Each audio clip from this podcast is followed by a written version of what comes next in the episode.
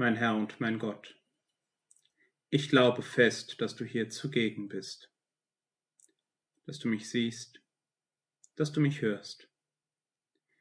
Ich bete dich in tiefer Ehrfurcht an. Ich bitte dich um Verzeihung für meine Sünden und um die Gnade, diese Zeit des Gebetes so zu halten, dass sie mir Frucht bringt. Maria, meine unbefleckte Mutter, heiliger Josef, mein Vater und Herr, mein Schutzengel, bittet für mich. Geschmacksverlust ist ein eindeutiges Zeichen für eine Erkrankung. Damit darf man nicht scherzen. Wenn dann auch noch Antriebslosigkeit und Schlaffheit dazukommen, dann muss man dringend etwas dagegen tun. Denn dies sind eindeutige Symptome für einen Befall von Sinnlosigkeit. Die Symptome sind häufig gleich. Man fühlt sich überflüssig. Es fehlt häufig die Freude bei den Dingen und Momenten des Alltags, wo man sich sonst gerne vielleicht mit beschäftigt hat. Ja, der Alltag verliert im wahrsten Sinne des Wortes seine Farben und seine Dynamik. Und in meinem Inneren meldet sich eine Stimme, die immer wieder um einen Fragenkomplex sich dreht. Wozu das alles?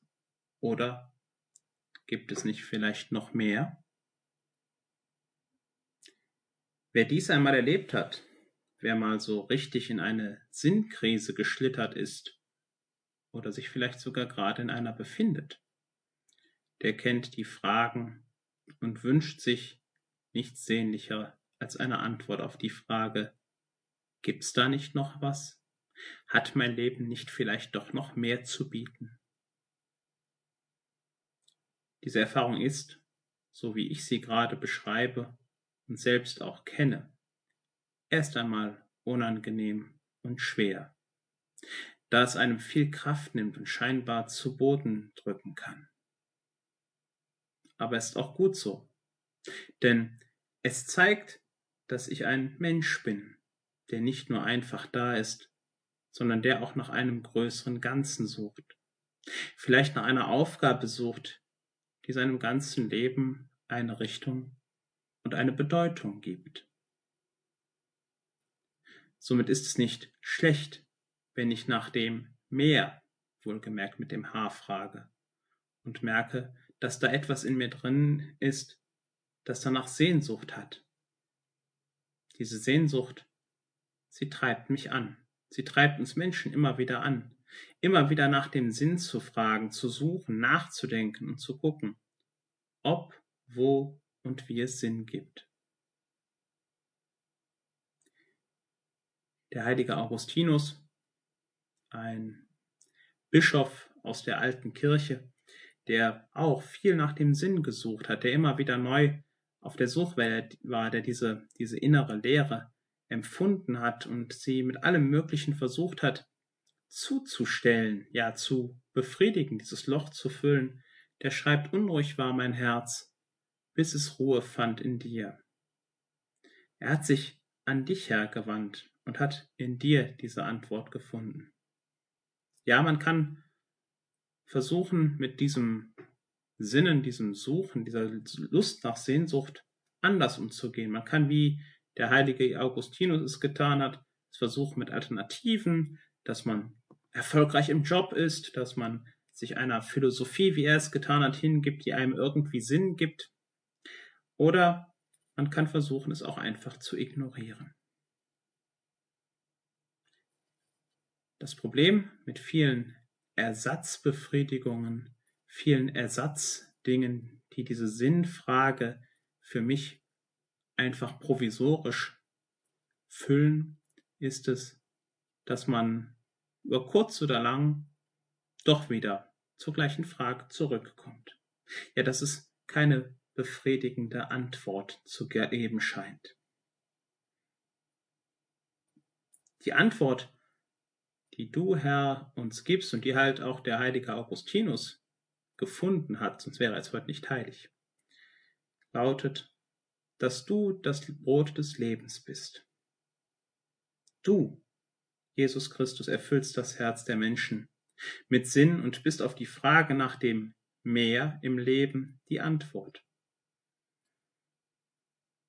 Aber jetzt wird vielleicht beim einen oder anderen die Alarmglocken klingen und die An und sagen, die Antwort, die klingt doch irgendwie abgegriffen. Verzeih, Herr, diese harten Worte, aber sie klingt doch nach einer religiösen Standardantwort.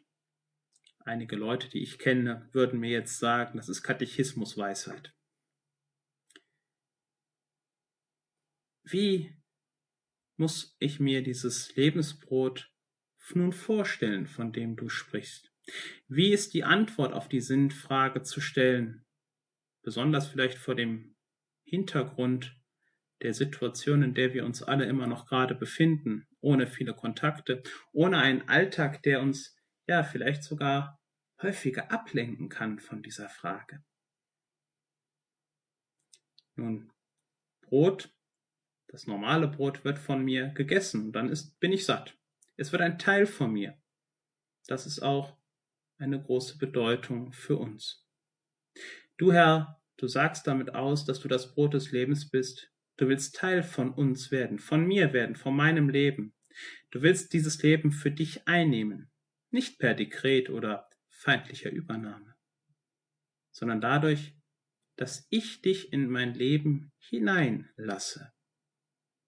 Das passiert beispielsweise dann, wenn ich dich darum bitte, wenn ich dich wirklich einlade und sage, tritt bei mir ein. Herr Jesus, ich will, dass du ein Teil von mir wirst. Oder noch viel intensiver und deutlicher, wenn ich dich unter der Gestalt der Eucharistie, der Kommunion empfange, wenn ich dich wirklich physisch einnehme und mir dabei bewusst werde, dass du nun bei mir bist. Das sind die kostbarsten Momente in meinem Leben, denn ich erfahre, dass du, Herr, wahrer Gott und wahrer Mensch, nicht nur vor 2000 Jahren mal hier auf der Erde warst, um uns Menschen zu sagen und zu zeigen, dass Gott alle Menschen unendlich liebt, sondern dass du auch mir das sagst und zeigst, indem du zu mir kommst.